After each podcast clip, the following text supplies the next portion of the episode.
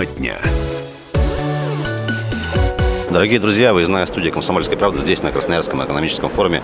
А, в этом году форум проходит в формате саммита конкурентоспособности. А, сегодня наш гость – директор по экологии, охране труда и промышленной безопасности компании «Русал» Иван Ребрик. Иван Иванович, давненько не виделись, приветствуем вас. Добрый день. А, вы, как ветеран уже движения, что называется, не первый год, мягко говоря, участвуете в КЭФе.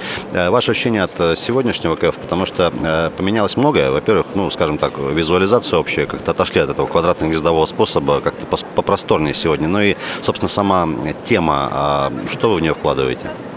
Но, а, прежде всего, мне кажется, что а, обсуждается устойчивость экономики через конкурентоспособность, а конкурентоспособность без экологичности, я все о своем, она просто невозможна.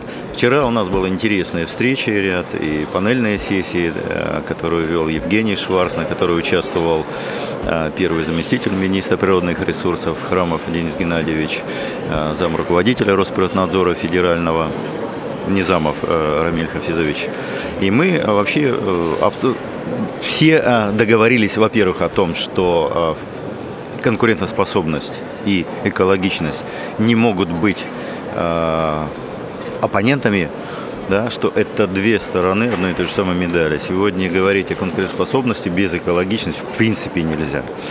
Понимая это, и э, вы, наверное, помните, да, мы с вами уже не раз разговаривали, а, тот долгий исторический путь, а, по которому мы шли, снижая выбросы там, Красноярского алюминиевого завода, отрабатывая и находя технические решения, технологические решения по модернизации завода.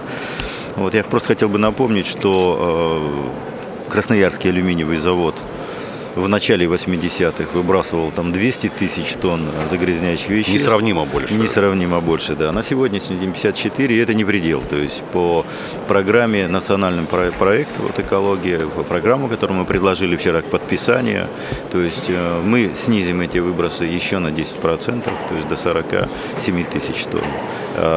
При этом а, резко, а, исключив выбросы загрязняющих веществ приоритетные, такие как фторист и водород. То есть мы войдем в границы предельно допустимых выбросов. Что нас ждет? В этом плане мы тоже это говорили. Нас ждут э, интересные абсолютно подходы, методологии. А, мы будем все, не только «Русал», но все здесь, в городе, в Красноярске и в России в целом, а, заниматься оценкой через сводные расчеты, через а, квотирование концентраций уже с учетом рисков здоровья населения. Вот. Поэтому я думаю, что впереди очень интересная работа. Э, которая для Красноярского алюминиевого завода уже стоила там, порядка 14 миллиардов рублей. Мы еще готовы Красноярский алюминиевый завод вложить в предстоящие 4 года там, около 2 миллиардов рублей. Мы начинаем аналогичные программы модернизации по типу Красноярска в Братске. Эта программа стоимостью около 10 миллиардов рублей. Около 6 миллиардов рублей Новокузнецкий алюминиевый завод. То есть вот такая вот э, платформа красноярская начинает, значит, по Сибири распространяться. И это радует, потому что э, мы хотим видеть и небо чистым, и город свой чистым, при этом сохранив рабочие места, по поводу чистого неба. А, так сложилось, что у нас последние там, буквально месяц-два плотный очень поток событий, очень таких больших. Да. И в этой связи, но не по этой причине, как мне кажется, а, стало ну, меньше, скажем так, обращений, жалоб жителей, в том числе в социальных сетях, везде в интернете, по поводу экологии а, последние несколько лет, вот, наверное, после истории с феррославным заводом, вот эту экологический флаг как бы подняли многие люди. К сожалению, мы понимаем, что Э, что не все это как бы, с позитивным э, посылом подняли его. Тем не менее, как мне кажется, произошло следующее. Огромное количество людей, даже не являющихся специалистами в области экологии, они э, получили возможность включиться в этот процесс. Хочешь, пожалуйста, обращайся к общественникам, хочешь сам что-то замерять. То есть, э, скажем так, э, информация каждого конкретного человека об экологии в крае, она стала гораздо больше. И это послужило поводом к тому, чтобы, ну, собственно, э, каких-то некорректных суждений, жалоб стало меньше. Вы с этим согласны? Ну, наверное, но не вполне. Объясню почему. Потому что мы крайне приветствуем развитие общественной как раз сети, вот, мониторинга, то, что вы говоришь, а, Потому что это позволяет объективно, непредвзято а, смотреть на ситуацию загрязнения вообще в городе. Потому что а, когда мы говорим, ребят, мы замерили, и вот факт такой-то, есть элемент недоверия, оно объективно, да, как, как бы мы защищаем себя. Но на самом деле проблемы города – это проблемы города и э, его жителей, и нас, красноярцев, они общие. А, поэтому на, на город надо смотреть целиком и полностью. И получается сегодня парадоксальная ситуация. Вот те же самые а, датчики шпекта. Вот я открыл в режиме он, онлайн. Кстати, да, показываю. А, смотрите, самые большие загрязнения где? Вот здесь как раз, вот здесь. А самые большие загрязнения в центре города. Вот, со стороны северо-западного. Это по PM2,5. Почему? Потому что а, действительно там есть низкие источники на сейчас. И, скорее всего, это пыление а, в районе комфортного проживания людей на уровне 10-20 ну, метров, в том числе из дорог, да, и из городского транспорта. Ну, это так, это факт. И э, вот мы учимся сегодня смотреть на город уже глазами общественности, но глазами уже э, взвешенный взгляд. Потому что управлять можно тем, что измеряешь. Мы рады, что появилась такая сеть. Значит, мы рады, что развивается сеть мониторинга территориальная. Я просто-напросто вот ее сейчас точно так же подключаю в режиме онлайн, постоянно смотрю. Вот город. Смотрите, вот здесь мы с вами. Вот это похоже на правду. Видите, вот это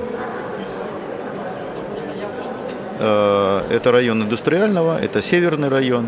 Вот так приблизительно смотрится индекс э, интегральный качества воздуха. Это похоже на правду. Поэтому э, что нам э, предстоит вместе? Э, предстоит вместе перестать вешать собак на того, на кого привыкли вешать, да, э, и научиться правильно смотреть на ситуацию. Ведь смотрите, э, универсиада, КЭФ, город вымыли, город почистили, дышать легче, пыли меньше.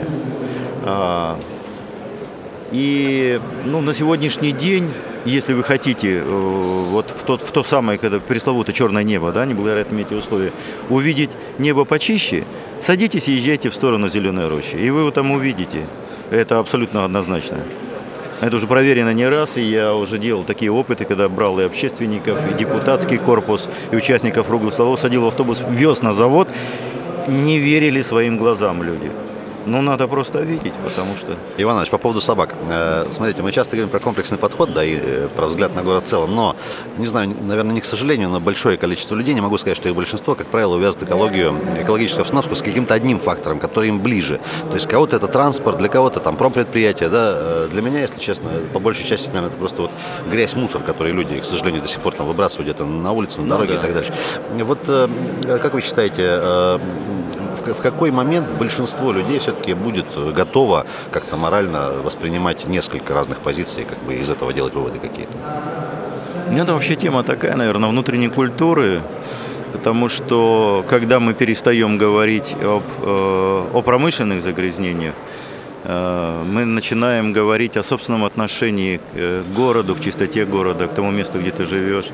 Если ты себе позволяешь кинуть бумажку или окурок из окна машины, да, там, э, плюнуть или выкинуть использованный там салфетку просто так э, куда-то.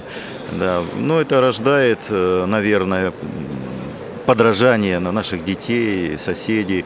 Я думаю, здесь просто нетерпимыми надо быть.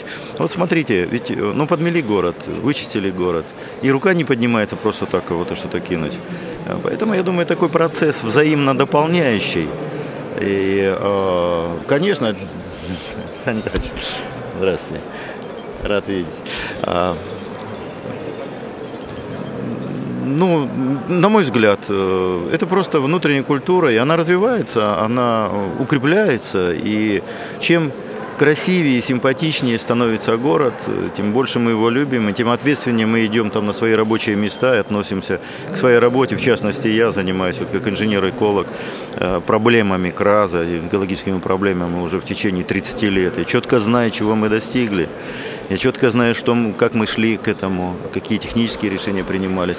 А это внутреннее убеждение позволяет доносить э, это и до топ-менеджмента, и включать это в финансовые модели развития компании. То есть вот такой процесс. И еще в дополнение по поводу все-таки таких факторов, с которыми люди связывают экологию, безусловно, это озеленение.